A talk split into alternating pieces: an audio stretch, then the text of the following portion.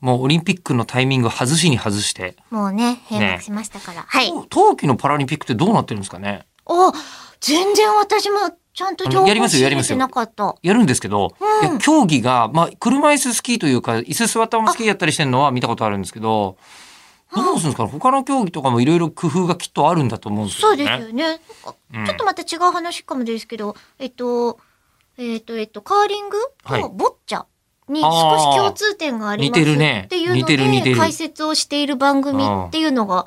あの、オリンピック開はい催はい中はいはい、に、はい。開幕中にうん。まあったりとかしましたけあ、そどれね。はわかります。でも、えーボッチャをやるってことではないともちろん思うので、うんだからスポーツ、あ、でもその辺のスポーツの話で言うと、うんえーこれは地獄谷将軍さんという方、はい。初めてですかね、メールで。違うかな初めてじゃないうん、初めてじゃなかったと思う。すごい名前だなって思ったもん。あじゃあ、その地獄谷将,、ねえー将軍さんが、さて、オリンピック見てたかということへの回答ですが、はい。 えーとりあえず気になる競技はタイミング、合えば見ていたというにわか丸出しで見ています。いいじゃないですか。今、平日は週に2日ほどリモートワークがあるので、うんね、昼間でも自宅にいればこっそりという、というか、しれっとテレビをつけて見ていました。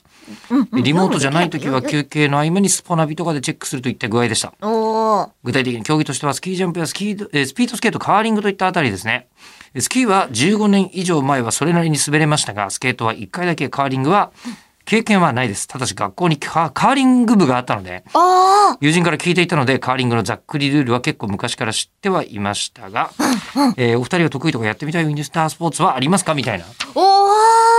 ー話ですが、あの、私はスキーで足を折ったことありますけども。えー、マジっすえーあか、のー結構好きではあります。はで、あの、短いスキーがすごい楽しかった。あ、普通のやつより、じゃあね、すっごいこうなんか、あのーこ小回り聞く。本当にスケートよりちょっと長いぐらいの、うん、なんていうのカービングスキーだっけ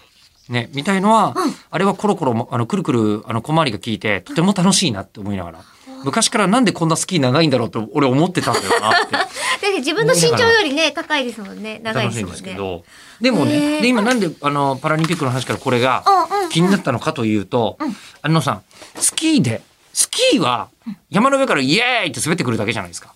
まあ、うん。うんで、それに対してうん、こう、あの、カーリングは、はい。あの、氷の上でうん、相当考えて作った遊びだよね、あれ。あー、確かに。自然発生的に、ススピードスケートとかも、とりあえず始まって、早く入ったやつの勝ちみたいのは、まあ、わかるじゃん、自然発生わ的に。かるわかる。かけっこしてるのがうん氷の上で行われたって感覚なのはわかる。カーリングはなんかいろいろ考えた末にこの形でやるとめっちゃ面白くねっていう風になったやつって、やっぱ面白いよね。そうですね。だから、なんて言うんでし競ょう技ねの。ために生まれたのか。だから、オリンピックってそこが混在してんのが不思議だなと思うんですよ。確かに原始的なやつと。ね。俺新しいやつもっと増やしていい気がするんだよね。競技がうん。